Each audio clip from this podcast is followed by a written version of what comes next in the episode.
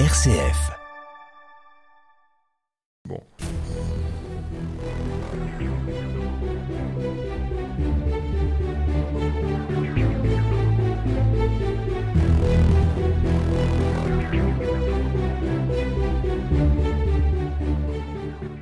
Pierre Ladet, bonjour. Bonjour.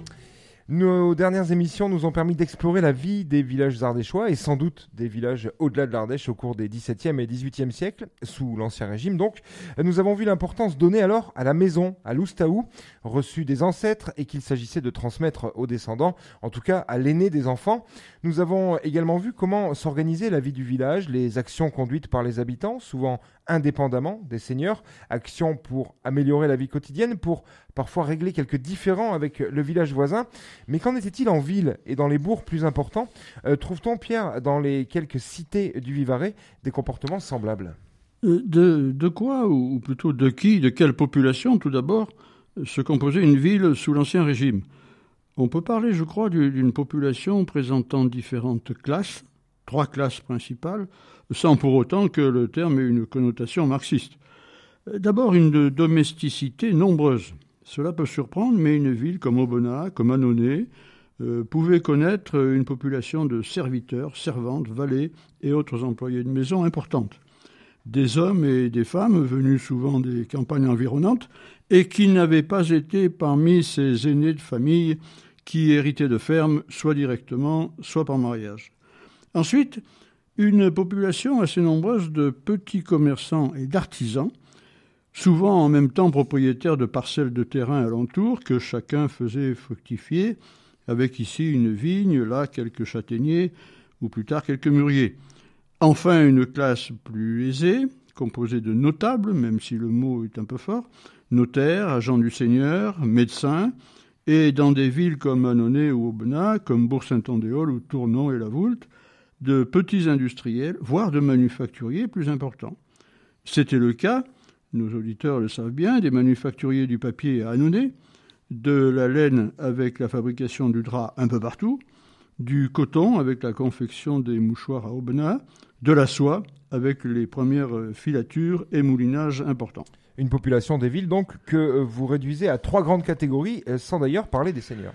Alors les seigneurs sont bien sûr présents, mais souvent occupés à d'autres fonctions que la gestion de la ville, ailleurs en Vivarais, voire plus loin, comme ce sera le cas de la famille de Vauguet.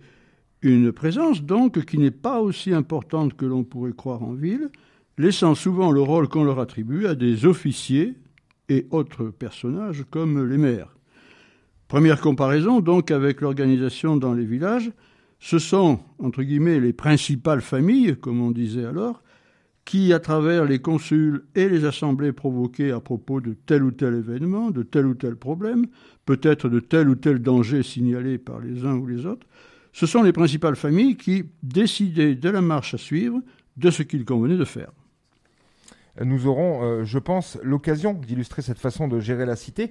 Mais qu'en est-il en ville de la manière dont se présente la vie dans chacune de ces principales familles? Trouve-t-on, euh, par exemple, chez elles, les mêmes réflexes de conservation de la maison, comme nous l'avons vu pour les villages? Prenons un exemple, Vincent, qui nous permettra, je pense, de répondre, du moins en partie, à votre question.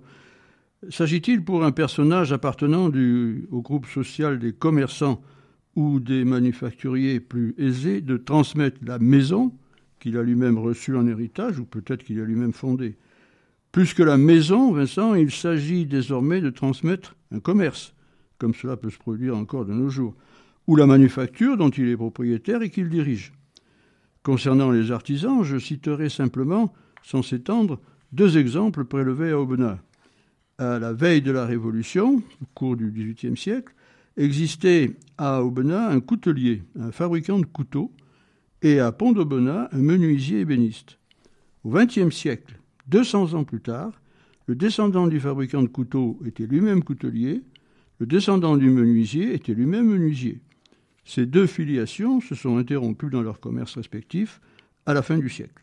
Mais pour connaître plus précisément la manière dont se passe la transmission du patrimoine au XVIIIe siècle, je prendrai volontiers un autre exemple, celui de la famille des manufacturiers du drap et du coton, qui tout au long du XVIIIe siècle a fabriqué du drap pour l'exporter au Moyen-Orient, ce que l'on appelait les échelles du Levant, et des mouchoirs qui se vendaient en France, en Europe et aux Amériques.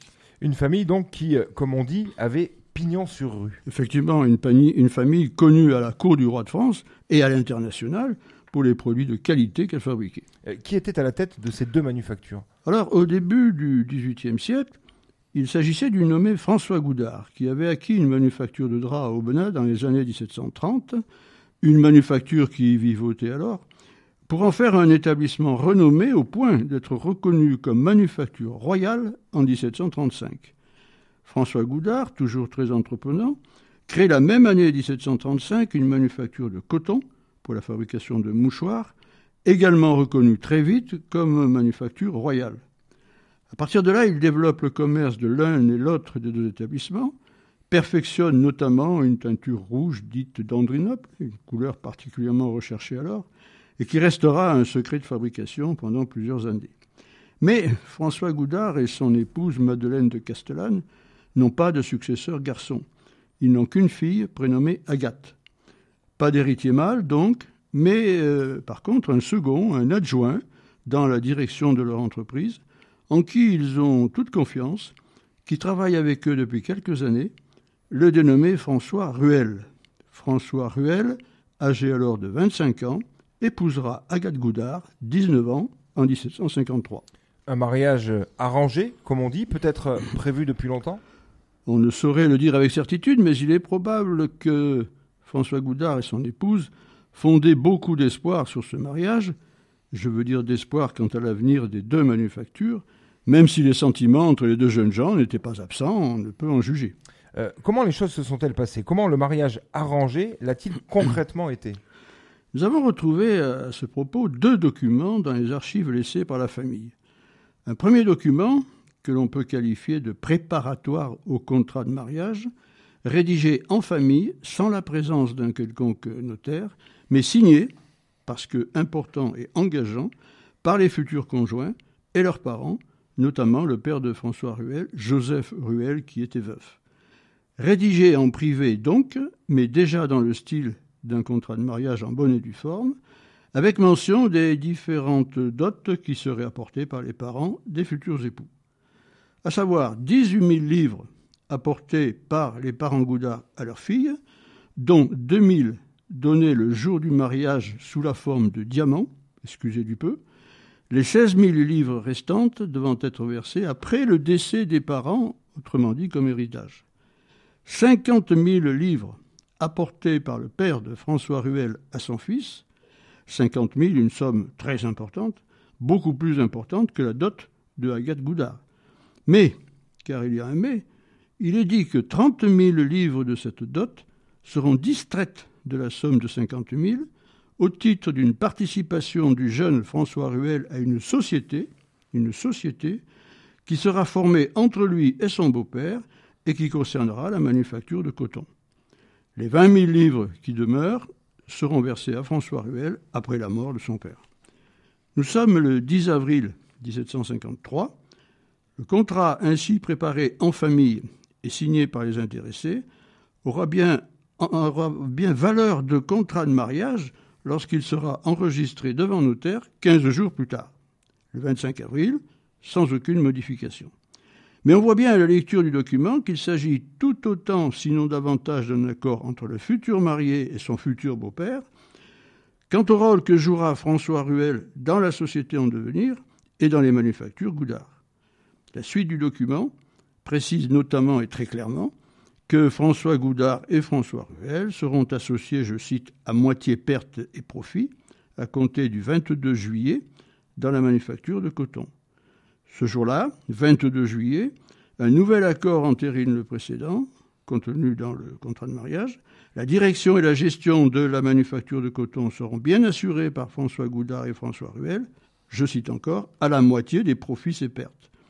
Comme dit dans le contrat de mariage, François Ruel apporte une somme de 30 000 livres, considérée alors comme équivalente à ce qu'apporte François Goudard, en matière de fabrique, ouvrée ou non ouvrée, en matériel de production, après qu'un inventaire ait été réalisé.